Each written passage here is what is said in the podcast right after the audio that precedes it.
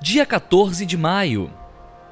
Em minha busca para realizar a vontade de Deus, eu não sabia muito bem como seria essa comunicação tão particular e misteriosa. Como saber o que Deus quer que eu faça? Foi quando eu aprendi no programa de 12 Passos que orar é falar com Deus, é pedir tudo o que eu acho que eu preciso e confiar que eu receberei. Enquanto que meditar é ouvir a resposta de Deus e afirmar as minhas orações.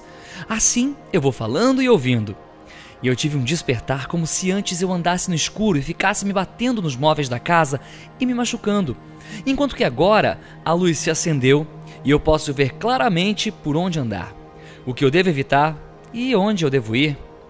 No começo eu fiquei triste ao ver que a minha realidade me apresentava um longo caminho até chegar à minha maturidade, ao perdão, à imunidade do medo e ao sentimento de harmonia e reconciliação com tudo o que me machucou.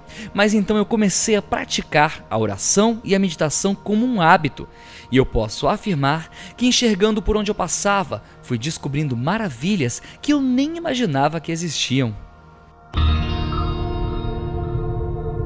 Meditação para o dia.